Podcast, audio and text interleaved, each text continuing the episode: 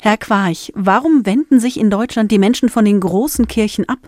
Also ich denke mal, das kann jetzt nicht allein daran liegen, dass die Kirchenräume dies Jahr ungeheizt geblieben sind. Wir müssen uns ja klar machen, es gab mal in diesem Land Zeiten, da haben sich die Menschen wirklich in halb kaputten und kalten Kirchen gedrängt, einfach nur, weil sie am Heiligen Abend unbedingt dabei sein wollten. Das war den Menschen einfach wichtig und dafür haben sie dann immer auch einiges in Kauf genommen.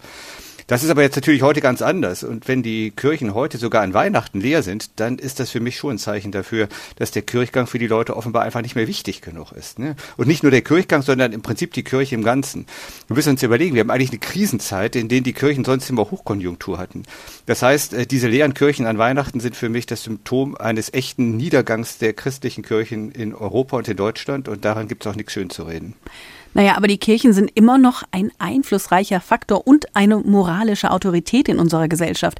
Kirche und Politik sind eng verknüpft, unter der Ampel zwar nicht mehr so stark wie früher, aber die Kirche ist in Berlin weiterhin präsent. Ja, aber das ist für mich tatsächlich eher ein Teil des Problems. Wir müssen uns klar machen, die evangelische und genauso auch die katholische Kirche, die haben sich einfach über Jahrzehnte, ja vielleicht sogar über Jahrhunderte hinweg von ihrem eigentlichen Kerngeschäft verabschiedet. Das Kerngeschäft, das ist für mich Spiritualität, das ist sowas wie eine geistige Erbauung, Seelsorge oder egal wie wir das jetzt nennen wollen. Aber das Problem ist in meinen Augen, dass die Kirchen eigentlich nicht mehr wirklich religiös sind. Also religiös kommt ja vom lateinischen Wort religio, Rückbindung. Das heißt, den Kirchen gelingt es nicht mehr, die Menschen irgendwie an so diese geistige Welt zurückzubinden, an die geistige Welt. Und deswegen können sie auch niemanden mehr begeistern. Ja, tatsächlich ist irgendwie der Geist den Kirchen abhanden gekommen und damit eben auch ihr eigentliches Alleinstellungsmerkmal. Ja, statt Geist Geist zu vermitteln, üben sich die Kirchen halt vornehmlich in Moral und Politik. Man sieht sich dann eben als der Anwalt der Benachteiligten, was ja auch gut und schön ist, aber damit begeistert man eben niemanden wirklich. Viele Menschen sagen ja auch, sie seien religiös bzw. spirituell, aber bräuchten dafür einfach keine Kirche. Ja, das ist schon richtig. Aber jetzt hören wir natürlich gleichzeitig davon, dass es in Deutschland eine neue Volkskrankheit namens Einsamkeit geben soll. Und jetzt müssen wir uns klar machen, es war eigentlich immer die große Stärke der Kirche, dass sie die Menschen zusammengebracht hat. Und das eben auch über soziale Grenzen hinweg. Und das konnte die Kirche eben, weil sie den Menschen genau das gab, was sie brauchten. Eben sowas wie geistige Nahrung, Erbauung, Mut. Ne? Und das, was jetzt so wichtig ist, auf diese Weise konnten die Kirchen tatsächlich auch die Resilienz in der Gesellschaft stärken. Ja? Und sie schufen gleichzeitig noch soziale Zugehörigkeit. Dass die Kirchen genau das aber heute nicht mehr hinbekommt, das finde ich wirklich dramatisch, weil so entsteht jetzt ein soziales Vakuum und das kann eben jetzt allein durch sowas wie eine individuelle Spiritualität nicht gefüllt werden. Das mag dann zwar die Einzelnen trösten, nicht? aber, aber es, es hilft eben nicht der Gesellschaft. Die Frage zum Jahreswechsel ist dann also, was müssten die Kirchen tun, um wieder zu einer gesellschaftlichen Kraft zu werden? Was glauben Sie?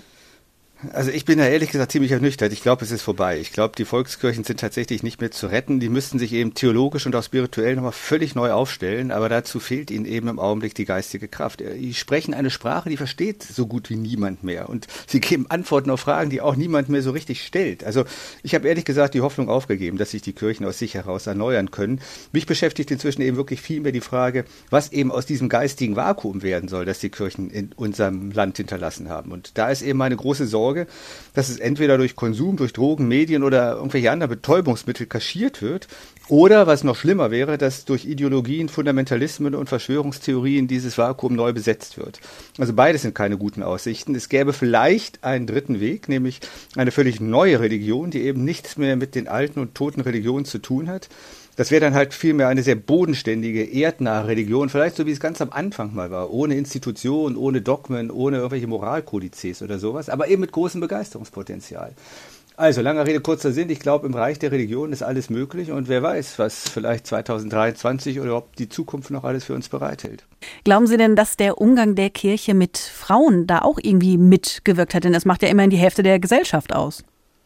Auf alle Fälle. Also es ist nicht nur der Umgang mit Frauen, es ist der Umgang eigentlich mit Natur, mit Körperlichkeit, was oft auch mit dem Weiblichen assoziiert worden ist. Und da hat die, gerade die christliche Kirche von Anfang an ihren Konstruktionsfehler. Der besteht schon in der Theologie der alten Kirche und auch in der Spiritualität und man hat es halt über 2000 Jahre nicht geschafft, das zu korrigieren.